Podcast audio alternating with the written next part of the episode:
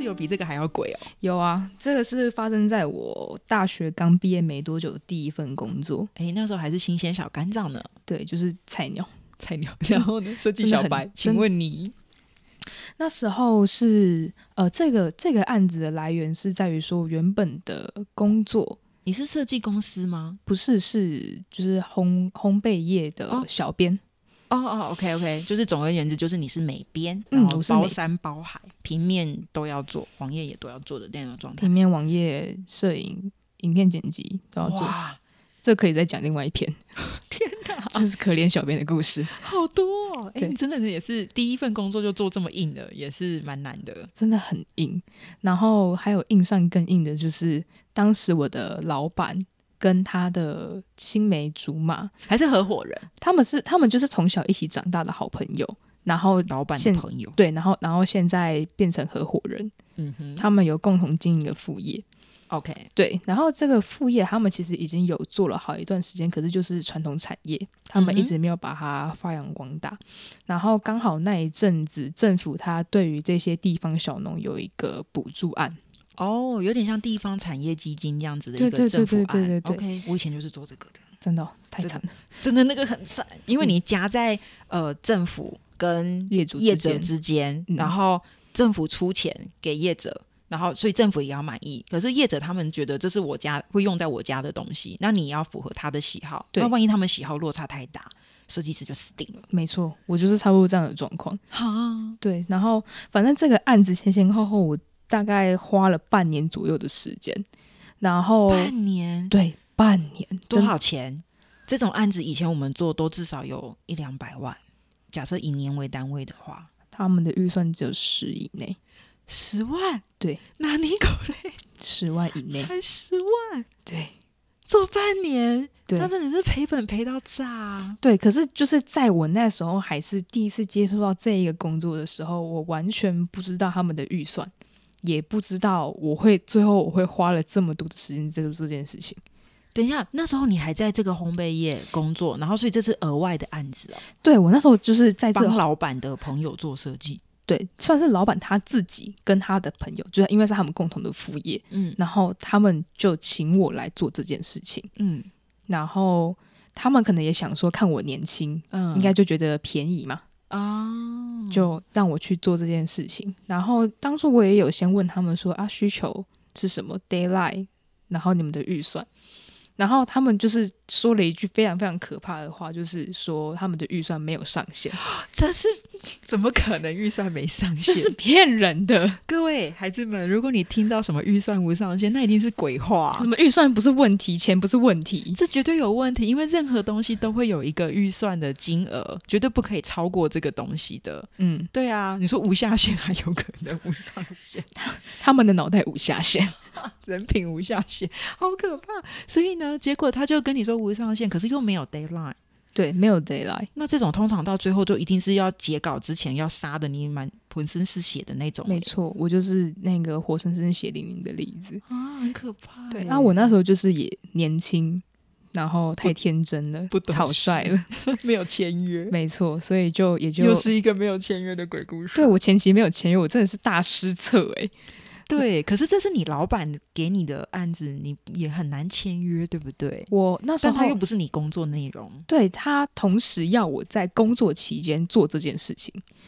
就是例如开会，啊还有到最后期真的要赶稿赶到不行的时候，他会直接叫我在上班时间，就是在办公室里面做这些事情。那含在你薪水里吗？没有，啊，而且他是没有告知的情况下，他是一直到我要结，就是要结月薪的时候，才跟我说：“哦，你这天、这天、这天、这天，你的下午是在做案子的。”那这是不是这这不是你原本的工作范围事情，所以我不知情。啊，那他另外怎么算钱给你？就是算这个案子里的十万块里面去拨钱给你，这对样子也太少了吧？对，，而且而且就是也不是说我非得要在公司做这件事情，嗯，我其实我可以在家里做，对，但是是他要求说他觉得我在公司他比较好跟我讨论，哦所以他才要求我必须要进公司，在他的旁边做这件事情。啊啊话都给你讲就好啦。怎样、的了，都给你讲，对，所以结果后来你们有顺利的把这案子做完吗？最后就是，其实我真的做到后面很不想要继续了，对，可是我又没有办法拒绝，因为它是我老板的案子，嗯，我就硬着头皮去把它做完盯完。对，对，然后呃，我先讲我最后的收入，嗯，大概十万块呃十万的预算里面，然含后有印刷费对和执行费，对，那你一定拿不到一半啊。拿不到，而且就是我一开始报估价单的时候，我的设计费是高于印刷费的，他们完全不能够接受这件事情。为什么不能接受？设计费也很花时间呢、对，可是他们觉得说，在他们眼里设计没有那么的值钱。他嗯台湾大部分的业者好像都觉得你只是在动滑鼠动一下就有很多钱，对，他就只觉得我就只是在做平面，然后滑鼠按一按就可以做出来的事情，凭什么比这些实体输出的东西还要贵？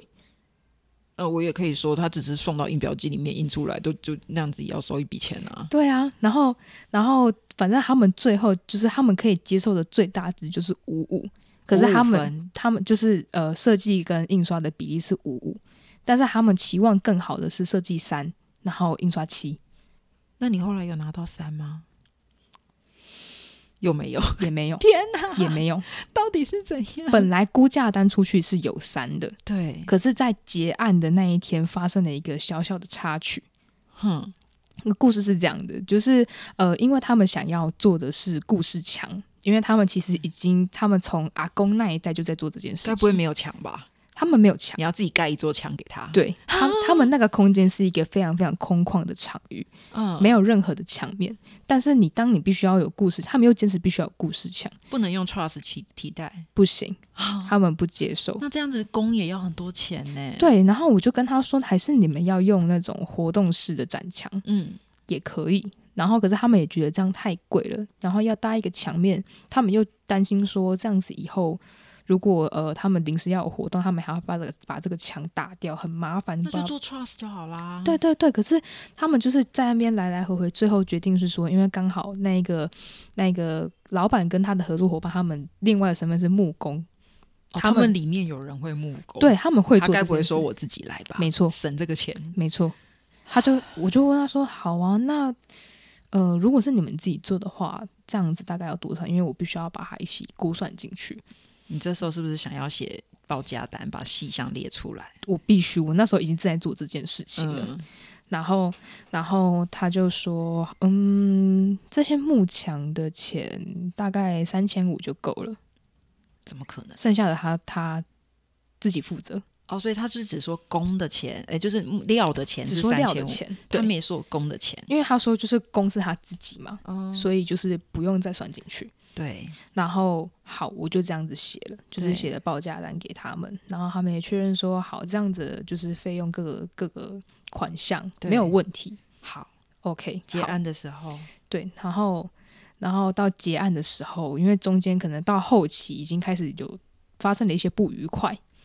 然后他就觉得说我你们怎么那么爱计较？对，但是其实也不是爱计较，因为我们的合约书、我们的报价单其实都只是在为了维护双方的权益，当然啦，因为我们通常都会写说，如果 A 不遵守会要怎么赔，或者是 B 不遵守要怎么处理，这对样子，这是为了保护对双方啦。对啊我当时也还有跟他解释，就是因为这一呃，我会我会留一式两份给你们，嗯然后这一份同时也是保障你们权益，因为对假设我今天是我违约，或者是我对没有在期限内完成什么样的东西，你们也嗯才有一个依据。对对，对，可是他们不接受，他他们觉听得不下去。对他们觉得我们现在年轻人怎么做事都是一板一眼，这么不通人情、不通不通情理。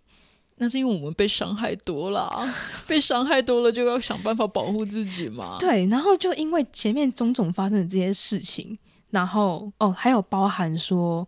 嗯，他最后我我最后跟他收的款项，假设是十万好了，对他却要我开十一万的发票给他啊。那这时候好，这时候因为我想说好，那他税们金就要加啦。对，我就跟他说，我就跟他说，可是这样这这之中就是这差额的税金是他们要补，很合理吧？对啊，对，然后我就跟他说，那这样会有多少多少多少的税金，那你们后续要要再补哦。然后，然后他就觉得说，为什么我连这个都要跟他算？哎、真的凹人无极限哎、对 好没下限哦。对，真的是凹人无极限的那一种。然后反正就是中间发生的这些种种的事情，结果导致最后我们要结案的那一天，他就说：“好啊，那既然你都跟我算的这么清清楚楚，那我要来跟你算。 嗯，”那他那时候有搭展墙，对，展墙是他搭的，那他有做事，我们也要支付他钱。然后他一天这是他的案子哎，，对他的案子，就是这种感觉，怎就么像变成是你在接，然后外包给 他？对啊，没错，这是这是你你你的你的地盘，然后你自己说你要这样，也是你说你要自己做来嗯省钱的，对啊，这种感觉就像是我跟你说我请你吃饭，可是我们外面出去外面吃太贵了，我们买菜回家我煮给你吃，结果在我们都吃饱之后，我跟你说我刚刚煮菜，你要付我你要付我钱，的这合理吗？真的很瞎哎。那你做完这个案子就就闪了，哦赶快闪吧， 必须要闪的、啊。真的很可怕欸。对这是惯老板哎，因为因为中间那一趴在讲到这边的时候，呃，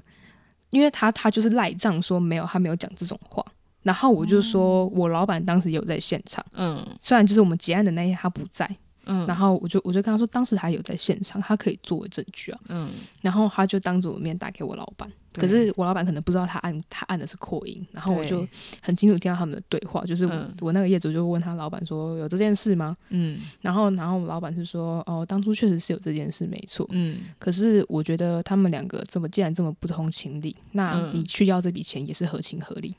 啊，还敢讲这种话啊？然后我当时就觉得，干这工作不行，就是出事老板绝对不会帮你扛的那一种，对，快逃，啊真的要快逃！他只会把所有的错就是完完整整推到员工身上。我们真的是祝福他赶快倒闭。 对啊倒了吗？倒了吗？呃，快了，快啊我了，们祝福他加速倒闭。对啊，反正就怎么是这么欠扁啊？对啊，反正就是故事的结局就是我真的必须要付他一千呃一天八千五的薪资，他说他做了两天。那你这样根本拿不到多少哎、欸，对，所然后以做了半年，对我做了半年，而且我我做了半年，最后拿到的设计费比他做两天的还要少。真的是，这是我目前听到最鬼的鬼故事。 其他的鬼故事都被你这个比下真去的了，很鬼。好可怕哦！那我现在能够明白为什么你就是来到现在的工作环境，你都觉得很快乐，尽管那么高压，因为你对连最鬼的都遇过了。 对，什么大风大浪没 见过。虽然我很年轻，可是我早已遍体鳞伤。真的，哎，不过这个其实我能明白，就是其实很多对设计有热情的孩子，就是呃，大家在学校都只有受到专业的训练嘛，就像我们刚刚讲的，学校的鬼故事顶多就是啊，可能教授教的东西不是你想学的，对就顶多是这样而已。可是学校并没有教我们，你出社会之后遇到了这种惯老板，或是你遇到了奥客户，你要怎么保护自己？其实学嗯校并没有教我们这些，对这些都是我们自己出社会之后自己去撞的头破血流，或者是顶多有好心人，就是比如说老师啊，或诶就就是业界的像我这种了，呃就是会先跟人打预防针，或者是你遇到好主管，他们会带你。那有些真的没有良心的，他就是让你自己去撞，嗯，真的。所以其实我我如果真的想要给学校 建议的话，我真的很希望学校老师他们能够教学生一些职场鬼故事，真的。教他们如何自 保。对，因然为后顺便大家让他们好好地想一想，到底要不要继续走这条。 对，这诶，我会不会录了这个节目之后，从此之后就被所有设计系就是列为黑名单，因为讲了太多就是设计的黑故事，就是直接说这个这个 podcast 不能听。不能听。 真抱歉哈，对，其实呃，但是我其实录这节目主要是因为呃，很多孩子们他们难都不是难在专业的学习上面，而是他们不知道这个产业里面真的发生了一些呃什么奇怪的事情。嗯大家都看到他们设计师们哎光鲜亮丽啊，打扮的帅帅的啊，去嗯出席什么颁奖典礼、或者什么呃是得了什么设计奖很棒嗯啊，做了什么案子很大型啊，有名又有钱。可是其实更多的设计师，其实在这个领域里面，我们也很辛苦。对啊，也遇到了很多真的不懂得尊重专业。我们花了很多的钱培训我们的专业能力，我们买软体也要钱，对，然后买图库也要钱，嗯，对，然后我们花时间熬夜的去替客户赶一个 d a y l i g h t 做一个东很我们自觉已经对得起他客户的，对得起我专业领域的东西出来，但是我们回馈到的价值没有办法成正比。嗯，我觉得很常发生这种事，可能对不只是设计啦，别的领域也许会也发生这种事，但是设计真的比较比例高高很多，对，，所以好，我们的鬼故事突然讲的就有点 比悲伤还悲伤是真的很悲伤。 真的耶。那呃，我再问下一个问题好了哦，就是因为我们自己都觉得很悲伤，那如果有学生问要不要考转系考设计，然后之前因为之前真的有学生问过我，然后他现在也可能还没毕业吧，因为他确实顺利的考取。我觉得台湾少子化会让很多学校他们在招生的时候放低标准，嗯，感觉上啦，我不确定是不是，可能你要挑名声比较好的学校。然后当时我给他的建议其实是先不要， 因为我自己是呃，因为我是缺钱派的哦、就是我是实务派的，我比较倾向于就是你直接进入职场，跟你的。呃，周遭的同仁或者是主管去取取经，就是这样子的话，你才能够学得最快，而且你可以从中获利。但是如果你就是滚回学校去做研究的话，我其实反而会觉得那个时间成本又浪费了两年对以上，而且那个东西可能跟你衔接职场不一定有正相关，所以我其实是觉得这样子有点可惜，但不是因为我不喜欢学校或什么之类的，我其实我还是觉得我自己学到很多东西，尤其是基础的观念，这个是真的是在外面很难学到的。嗯，甚至是人脉也都是在学校累积出来的。对啊，那你觉得呢？你觉得如果有人跟你说他想要问你的意见，说要不要念设计系或设计研究所，要确定，要确定呢？问号。应该是说，就是我会我我会讲说要确定，是因为你要真的要想清楚说，呃，你到底是实作派的 嗯，还是理论派的，然后哦、像嗯你我就是实作派的。，对，然后还有你你到底你觉得你你读了这个科系之后，你希望在里面获得的是什么？嗯，你对于这个科系要做什么事情，它的未来发展到底了不了解？对我觉得你可能要花点时间去理解这个研究所它能给你什么东西。你先去看看前面的学长姐他们获得了什么，嗯不然因为因为在我的想法里面，设计很需要做，很需要经验。嗯，对，是因为你要累积这些经验，你经验越丰富，你才能够更有效率的做设计嘛。对可是如果是写论文，我不太确定是不是光写论文而已，还是他们也会去做什么事情？因为我没有念过研究所，不好意思哦。我听我身边有读研究所的同学，他们嗯是会有实作面，可哦是也有嗯实作，也会有实作，可是就没有大学时期的这么多。嗯，嗯，他们嗯也确实就是更多更多的都是在写论文，嗯嗯嗯嗯都是在讨论理论派的，哦，所以还是内有容学术派的东西。，对，只是比例没有那么那么的高。嗯嗯，嗯所以就是这也这也导致说我读研究所的那一些朋友，就是分就是真的是分成两大结果，一个是读得很开心，然后就是顺利的毕业，嗯然后另外一派就是读到一半他就受不了，然后就退学了。 因为可能跟他想象的不一样， 对对对对对。那那个读的很顺利的人，他是本身也是设计系，然后再继续升研究所嘛？他他反而不是诶、他自己大学期间是历史系的，嗯，然后历史系跑来读设计，对历史系的，然后他去读工业设计的嗯研究所，嗯，对，而且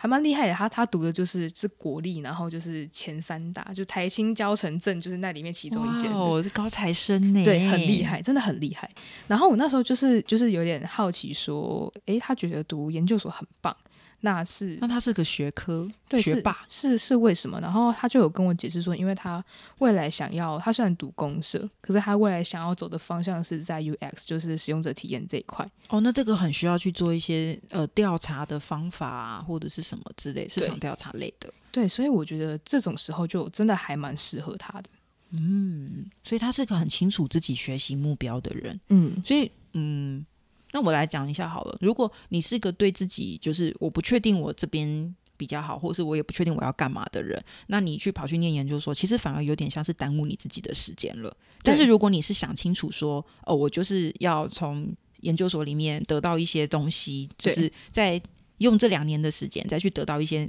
呃更多研究的方法，或者是一些论文的文献的资料来佐证我的学习的话，那这个东西我觉得其实反而是有帮助的。嗯，对啊，所以要看你自己是理论派还是实务派的人。， 对。好啦，我也不要一直站在就是当学校就是没有， 现在一直都在讲老师的坏话，以后可能会被老师点。对啊，因为其实对就不起像老就像师本来学生时期的我，还也是有考虑说要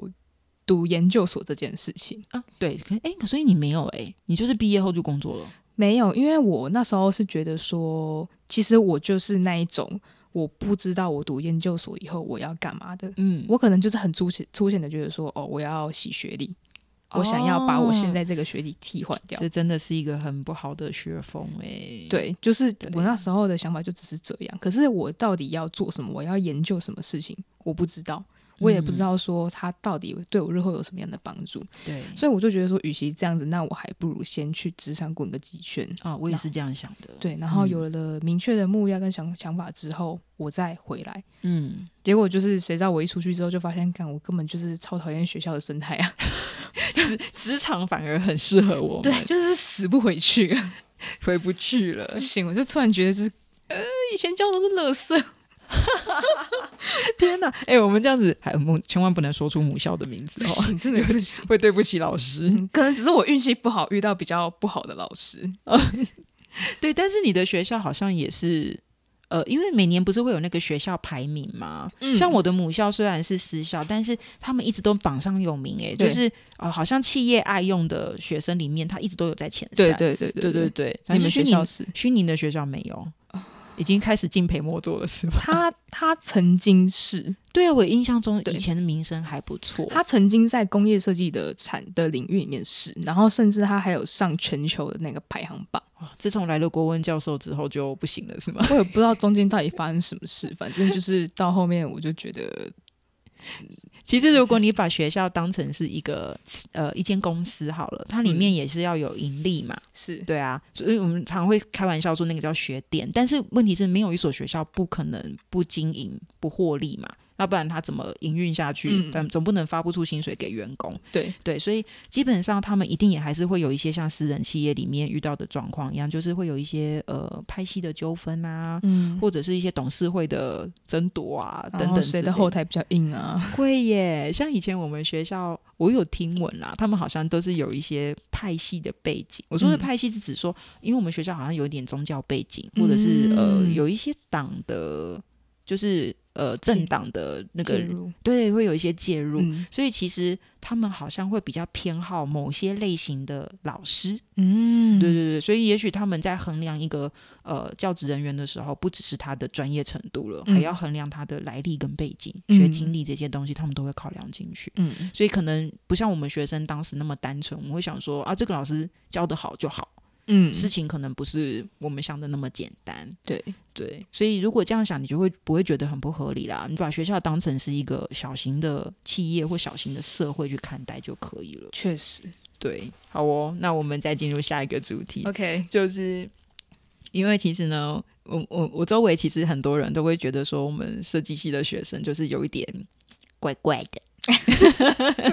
就是因为其实呃，我不知道大家有没有听过五感，就是呃眼耳鼻口心，就是我们其实设计师通常会有一些蛮多感知的，就是我们会有很多就是感觉，嗯，对，，但是因为我年我已经毕业很多年，然后我周围的人都是这样子的人啊，所以我不知道是不是虚拟你遇到周围的，因为我知道虚拟他有认识很多各个不同设计系的人，对，然后你周围的设计师们，或者是曾经从设计系毕业沾过边出来的人，是不是也都是五感很灵敏的人？对我们就是也都是一群五感很灵敏，然后就是可能观察到哦，假设就是讲到进到一个餐厅好了，嗯，然后我们可能会从它的外观就开始去 看，然后呃，对他他们进装潢，对，然后他们一定会有有一些呃宣传类的文宣品，又或者是对呃点餐台，他们会有他们会有一些规划，对然后动线啊，对对对对，什么的然后我们就开始去研究，然后说，哎，这动线 不行，或者是说啊，对它那个配色怎么会这样子做？对，为什么餐厅有油烟味？对对对对对，然后对，然后还餐有具的样貌跟这家餐厅的风格不搭，对，然后甚至就是哦、呃就连就连他们的品牌的风格对跟这间店的风格不搭，哎，还有播的音乐怎么很母汤？对对对对对，哎、对会耶！所以就是我跟我一群不是设计相关的朋友们，就是在一起的时候，他们就会觉得你怎么观察的这么仔细？对对对，他都会觉得设计系就是都有病。 嗯，对啊，然后然后像我呃，因为我之前是工业设计出身的嘛，嗯嗯嗯嗯所以就是我有一些朋友，他现在也是还在这个领域上 面。嗯嗯然后他之前就很有趣，他就是跟我的另外一个同学，他们两个就是一个现在是工业设计师，一个现在是呃平面设计师，他哦们就一起去买一个水壶， 然后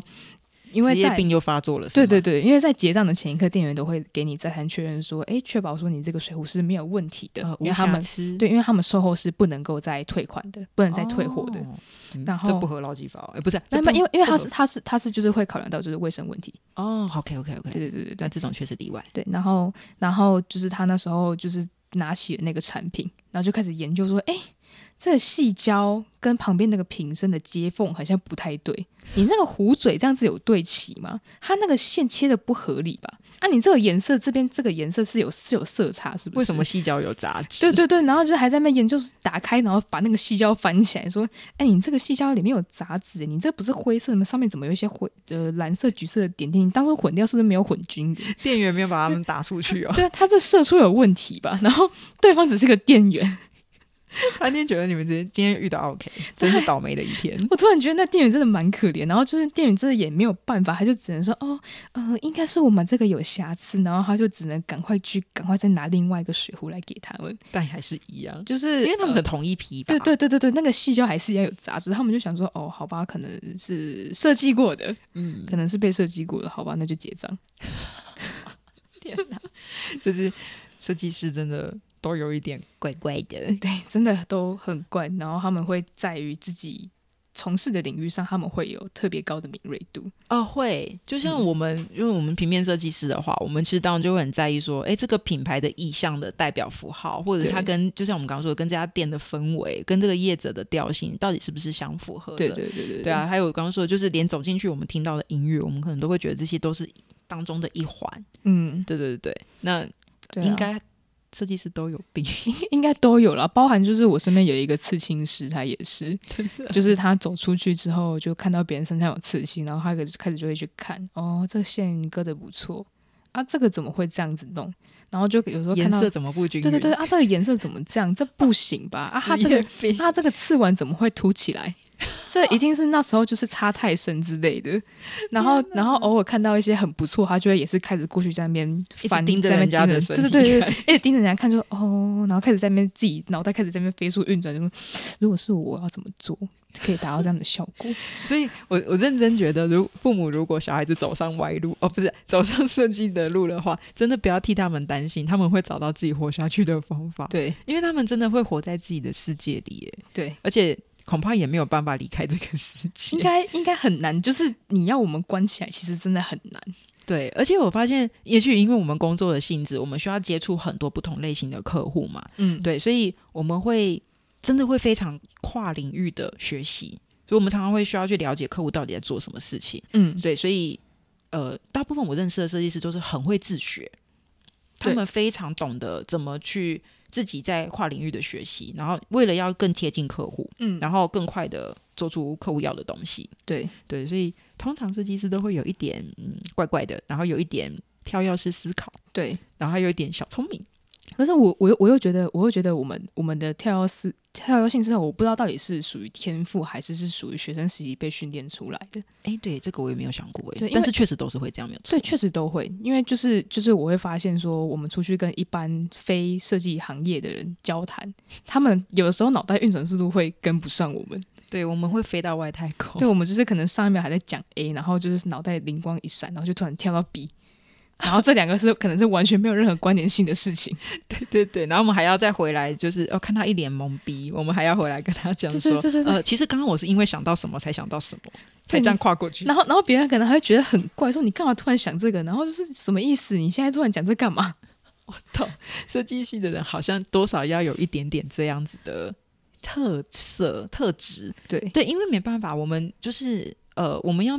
当一件事情出现的时候，它就是一个讯号，嗯我们要开始处理这些讯号后面的路线 A B C D，然后然后继续观察它，直到出现在下一个讯号来的时候，我们才会决定啊 A 不行了，C 也不行了，只剩个 B B 跟 D 了。嗯所以其实我们必须常常处于这种脑袋在高速运转的对状态。对对对对对对对所以设计师很容易。哎，需要靠烟靠酒、哦，